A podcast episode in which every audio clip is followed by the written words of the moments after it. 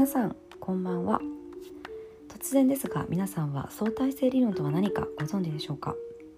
有名な理論なので名前くらいは聞いたことがあるでしょう。しかし具体的にどのようなことなのかと聞かれると説明はおろか想像さえつかない人も多いのではないでしょうか？そこで今回は相対性理論について誰にでもわかるようにお話ししたいと思います。相対性理論とはアインシュタインにより1990年代初頭に発表された理論で相対論とも呼ばれています。その昔光電磁波の研究をしていた人たちは光の速さを理論的に求めることに成功しました。なんと光は1秒間に地球を7周半できるほどの速さだったのです。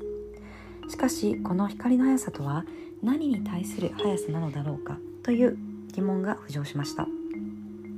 分かりやすく説明したいと思います。例えば道を走っている赤い車の速さを測ろうとします。地面に立っている人が測ってみると時速50キロでした。しかしその赤い車と同じ方向に走る時速20キロの黒い車から測ると赤い車の時速は50キロから20キロを引いた30キロとなります。速さを測るには誰がどこで測ったのかがとても重要ということになります。それでは光の話に戻しましょう。光の速さとは誰から見た速さなのでしょうか？道を走る車から見た速さなのか？地面に立っている人から見た速さなのか？はたまた飛行機に乗っている人から見た速さなのか？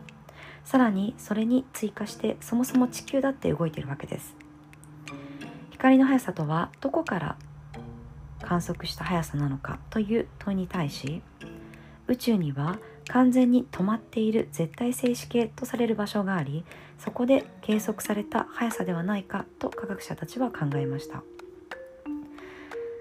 それなら辻褄が合いそうですよね。しかし20世紀で最も偉大な科学者とされるアインシュタインの考え方は違いました。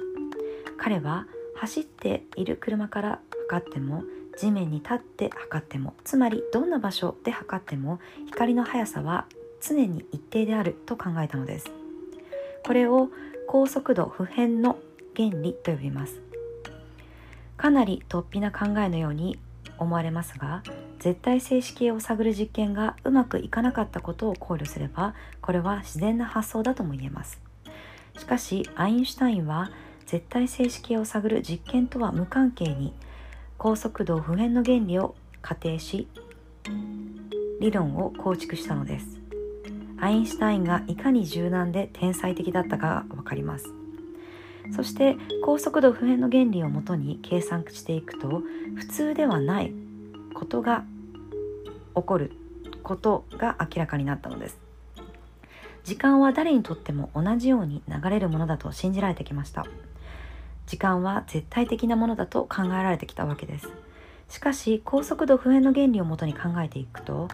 驚くことに時間は人によって流れ方が違うということが明らかになりました。つまり時間は相対的なもの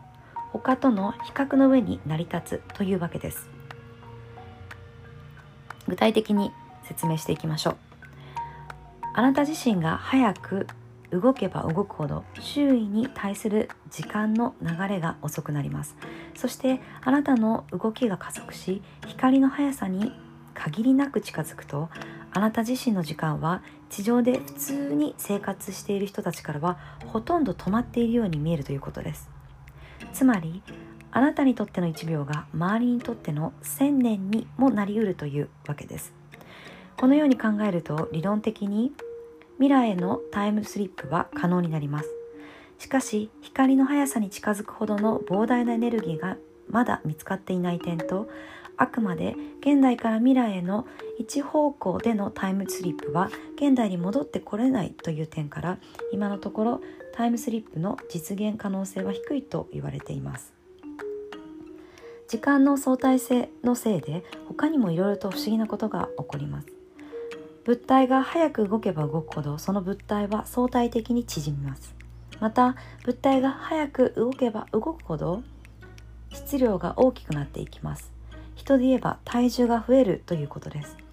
日常的にも重いものを動かすのは大変ですが光の速さに近づくと物体はとんでもない重さになります。これを動かすには膨大なエネルギーが必要になります。これが先ほど述べた光の速さに限りなく近づくには膨大なエネルギーが必要になる理由なのです。早く動くと時間が遅れたり縮んだり重くなったりすると聞いてなんだか奇妙に思えるかもしれないですが日常レベルではほとんど影響しません。ここでいくつかの実験データの例を紹介したいと思います。地球に置いた時計と世界一周している飛行機の中に置いた時計を比べたところ世界一周から帰ってきた飛行機の中の時計の方が59ナノ秒遅れていたそうです。また NASA の双子の比較調査の対象となった一卵性ソーセージの元宇宙飛行士スコット・ケリー氏とマーク・ケリー氏を皆様ご存知でしょうか？兄弟のうち1人が宇宙飛行士として1年間宇宙空間に派遣されもう1人が地球上に残り宇宙空間に滞在した1年間の期間にスコットのテロメア、えー、いわば染色体の末端に見られる構造で寿命を決めているものの長さが彼が宇宙にいる間マークのものより大幅に増加していました。もちろん宇宙滞在の影響は地球に戻り数ヶ月でほぼ消えたそうです。これは私たちの住む世界そのものである空間や時間すなわち時空がぐにゃぐにゃと変動する相対的なものであることになります。あの時あんなことがあったらあったから今こうして出会えた。あの時あんなことをしてしまったから別れてしまった。世界中のどれだけの恋人たちが過去にこんな会話をしてきたことでしょうか。当然ですが私たちの全ての結果にはそれが起こるための原因が存在していると私たちは考えています。そうです。この世の中全ては原因と結果に支配されていると。仏教でも因果応報という言葉があり悪い行いをすると巡り巡ってその報いを受けることになると教えられています。全ては原因があって結果があるのです。その逆は成り立たないという考えです。この考え方を推し示していくと現代起きている全ての結果は宇宙が誕生した最初すなわちビッグバンの際に決まっているという考え方に行き着きます。となれば今皆さんの送っている人生はすでに全て決められているということになります。それです。それはそれで考えてしまいますが壮大なスケールの話で、えー、私はとても面白いと感じます。この世界は不思議なことで溢れており全てのことはいろいろな見方ができます。その一端を感じていただけたらなと思い今回はアインシュタインの相対性理論から見る時間軸についてお話しさせていただきました。では。